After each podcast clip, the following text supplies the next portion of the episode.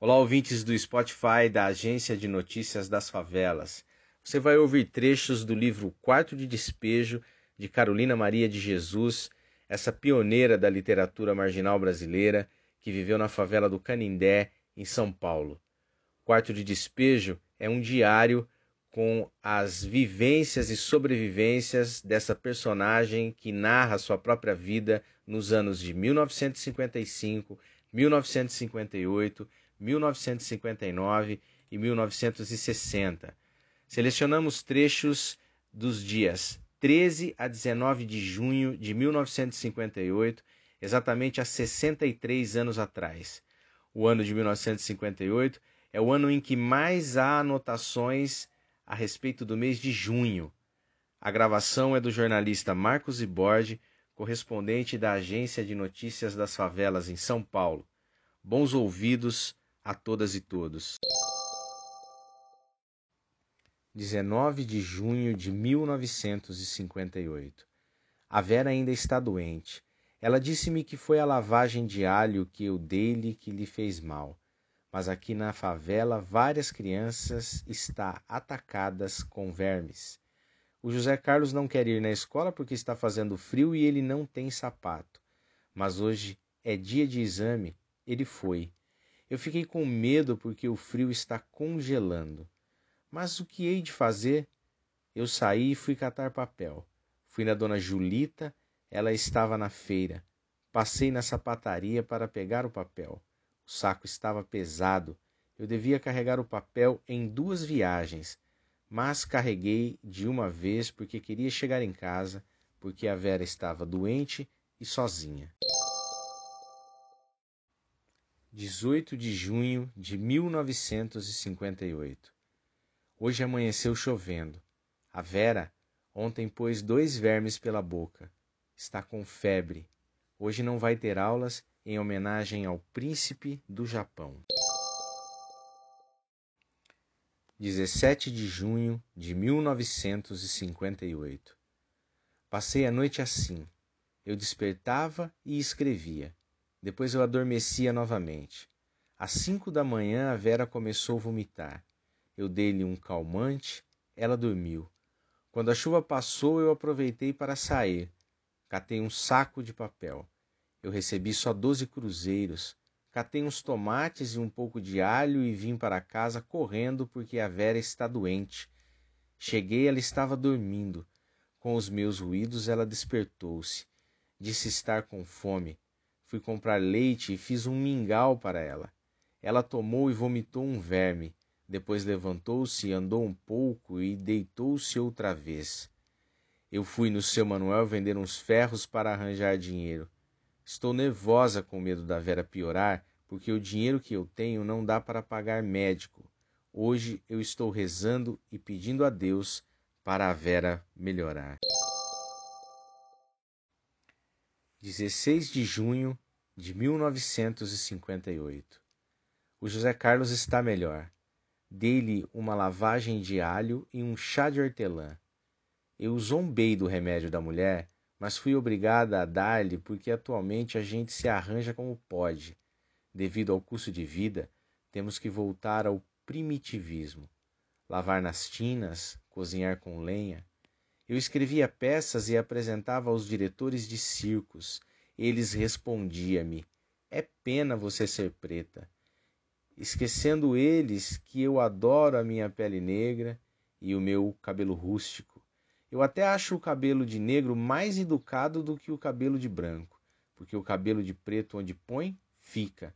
É obediente, e o cabelo de branco é só dar um movimento na cabeça e ele já sai do lugar. É indisciplinado. Se é que existe reencarnação, eu quero voltar sempre preta. Um dia, um branco disse-me: se os pretos tivessem chegado ao mundo depois dos brancos, aí os brancos podiam protestar com razão. Mas nem o branco nem o preto conhecem a sua origem. O branco é que diz que é superior. Mas que superioridade apresenta o branco? Se o negro bebe pinga, o branco bebe. A enfermidade que atinge o preto atinge o branco. Se o branco sente fome, o negro também. A natureza não seleciona ninguém. 15 de junho de 1958. Fui comprar carne, pão e sabão. Parei na banca de jornais. Li que uma senhora e três filhos havia suicidado por encontrar dificuldade de viver. A mulher que suicidou-se não tinha alma de favelado que, quando tem fome, recorre ao lixo, cata verduras nas feiras, pedem esmola e assim vão vivendo. Pobre mulher! Quem sabe se de há muito ela vem pensando em eliminar-se, porque as mães têm muito dó dos filhos. Mas é uma vergonha para uma nação, uma pessoa matar-se porque passa fome. E a pior coisa para uma mãe é ouvir esta sinfonia. Mamãe, eu quero pão. Mamãe, eu estou com fome. Penso, será que ela procurou a Legião Brasileira ou o Serviço Social? Ela devia ir nos palácios falar com os manda-chuva. A notícia do jornal deixou-me nervosa. Passei o dia xingando os políticos, porque eu também, quando não tenho nada para dar aos meus filhos, fico quase louca. Aqui na favela tem um quadro de futebol, o rubro-negro. As camisas são pretas e vermelhas. O fundador é o Almir Castilho. O quadro não é conhecido pelo público, mas já é conhecido pela polícia. Há dois anos atrás, o quadro foi jogar na penha e brigaram com o quadro adversário e a briga transformou-se em conflito. Com a intervenção da polícia, os briguentos renderam-se e havia um morto e vários feridos. Não houve prisões, mas abriram inquérito. Cada um teve que pagar dois mil cruzeiros ao advogado. Hoje teve uma briga. Na rua A residem dez baianos num barracão de três por dois e meio. Cinco são irmãos e as outras cinco são irmãs. São robustos, mal encarados, homens que havia de ter valor para o lampião. Os dez são pernambucanos e brigaram os dez com um paraibano quando os pernambucanos avançaram no paraibano, as mulheres abraçaram o paraibano e levaram para dentro do barracão e fecharam a porta. Os pernambucanos ficaram falando que matavam e repicavam o paraibano. Queriam invadir o barracão. Estavam furiosos igual os cães quando alguém lhes retira a cadela. Ela teve seis filhos, três do Manolo e três de outros. Ela teve um menino que podia estar com quatro anos, mas um dia eles embriagaram e brigaram e lutaram dentro de casa. A luta foi tremenda. O barraco oscilava e as panelas caíam fazendo ruídos. Na confusão, o menino caiu no assoalho e pisaram-lhe em cima. Passando uns dias, perceberam que o menino estava todo quebrado. Levaram para o hospital das clínicas Engessaram o menino, mas os ossos não ligaram. O menino morreu.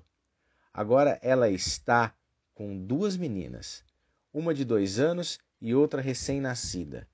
O seu companheiro atual bebe e brigam, e às vezes rolam no assoalho. Quando eu vejo estas cenas, fico pensando no menino que morreu. Tinha um soldado que aparecia por aqui. Ele procurava agradar-me, e eu fugia dele. Caí na asneira de dizer para Leila que achava o soldado muito bonito, mas não queria nada com ele porque ele bebe pinga. E um dia ele veio falar comigo, cheirando a pinga. Uma noite apareceu e perguntou-me: Então, dona Carolina, a senhora anda dizendo que eu bebo pinga? Recordei imediatamente da Leila, porque eu tinha dito só para ela.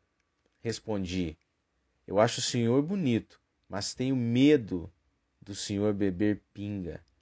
Percebi que o soldado não apreciou minhas observações. O senhor sabe que o soldado alemão não pode beber? O soldado olhou-me e disse: Graças a Deus, sou brasileiro. 14 de junho de 1958. Está chovendo.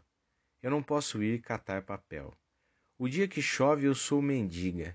Já ando mesmo trapuda e suja já uso o uniforme dos indigentes. E hoje é sábado. Os favelados são considerados mendigos. Vou aproveitar a deixa. A Vera não vai sair comigo porque está chovendo. Ajeitei um guarda-chuva velho que achei no lixo e saí. Fui no frigorífico, ganhei uns ossos. Já serve. Faço uma sopa. Já que a barriga não fica vazia, tentei viver com ar. Comecei a desmaiar. Então eu resolvi trabalhar porque eu não quero desistir da vida. Quero ver como é que eu vou morrer. Ninguém deve alimentar a ideia de suicídio, mas hoje em dia os que vivem até chegar a hora da morte é um herói, porque quem não é forte desanima. Vi uma senhora reclamar que ganhou só ossos no frigorífico e que os ossos estavam limpos. E eu gosto tanto de carne. Fiquei nervosa ouvindo a mulher lamentar-se, porque é duro a gente vir ao mundo e não poder nem comer. Pelo que observo, Deus é o Rei dos sábios. Ele pôs os homens e os animais no mundo. Mas os animais, quem lhes alimenta é a natureza, porque se os animais fossem alimentados igual aos homens, havia de sofrer muito. Eu penso isto porque quando eu não tenho nada para comer, invejo os animais. Enquanto eu esperava na fila para ganhar bolachas e ouvindo as mulheres lamentar-se, outra mulher reclamava que passou numa casa e pediu uma esmola. A dona da casa mandou esperar. A mulher continuou dizendo que a dona da casa surgiu com um embrulho e deu-lhe. Ela não quis abrir o embrulho perto das colegas, com receio que elas pedissem. Começou a pensar: será um pedaço de queijo? Será carne? Quando ela chegou em casa, a primeira coisa que fez foi desfazer o embrulho, porque a curiosidade é amiga das mulheres. Quando desfez o embrulho, viu que eram ratos mortos. Tem pessoas que zombam dos que pedem. Na fábrica de bolacha, o homem disse que não ia dar mais bolacha. Mas as mulheres continuaram quietas e a fila estava aumentando. Quando chegava alguém para comprar, ele explicava: O senhor desculpe o aspecto hediondo que esse povo dá na porta da fábrica, mas por infelicidade minha, todos os sábados é este inferno. Eu ficava impaciente porque queria ouvir o que o dono da fábrica dizia e queria ouvir o que as mulheres diziam. Que dilema triste para quem presencia. As pobres querendo ganhar e o rico não queria dar. Ele dá só os pedaços de bolacha. E elas saem contentes como se fossem a rainha Elizabeth da Inglaterra quando recebeu os 13 milhões em joias que o presidente Kubitschek lhe enviou como presente de aniversário. O dono da fábrica, vendo que elas não iam embora, mandou dar. A empregada nos dava e dizia: quem ganhar deve ir-se embora. Eles alegam que não estão em condições de dar esmola porque a farinha de trigo subiu muito, mas os mendigos já estão habituados a ganhar as bolachas todos os sábados. Não ganhei bolacha e fui na feira catar verduras. Encontrei com a dona Maria José Bento e começamos a falar sobre o custo de vida. 13 de junho de 1958. Vesti as crianças e eles foram para a escola. Eu fui catar papel. No frigorífico vi uma mocinha comendo salsichas do lixo. Você pode arranjar um emprego e levar uma vida reajustada. Ela perguntou-me se catar papel ganha dinheiro. Afirmei que sim. Ela disse-me que quer um serviço para andar bem bonita. Ela está com 15 anos época que achamos o mundo maravilhoso, época em que a rosa desabrocha, depois vai caindo pétala por pétala e surgem os espinhos. Uns cansam da vida, suicidam, outros passam a roubar. Olhei o rosto da mocinha, está com boqueira. Os preços aumentaram igual as ondas do mar, cada qual mais forte. Quem luta com as ondas? Só os tubarões. Mas o tubarão mais feroz é o racional, é o terrestre, é o atacadista. A lentilha está a cem cruzeiros o quilo, um fato que alegrou-me imensamente. Eu dancei, cantei e pulei, e agradeci o Rei dos Juízes, que é Deus. Foi em janeiro quando as águas invadiu os armazéns e estragou os alimentos. Bem feito. Em vez de vender barato, guarda esperando alta de preços vi os homens jogar sacos de arroz dentro do rio, bacalhau, queijo, doces. Fiquei com inveja dos peixes que não trabalham e passam bem. Hoje eu estou lendo e li O Crime do Deputado de Recife, Ney Maranhão. Li o jornal para as mulheres da favela ouvir. Elas ficaram revoltadas e começaram a xingar o assassino e lhe rogar praga. Eu já observei que as pragas dos favelados pegam. Os bons eu enalteço, os maus eu critico. Devo reservar as palavras suaves para os operários, para os mendigos que são escravos da miséria.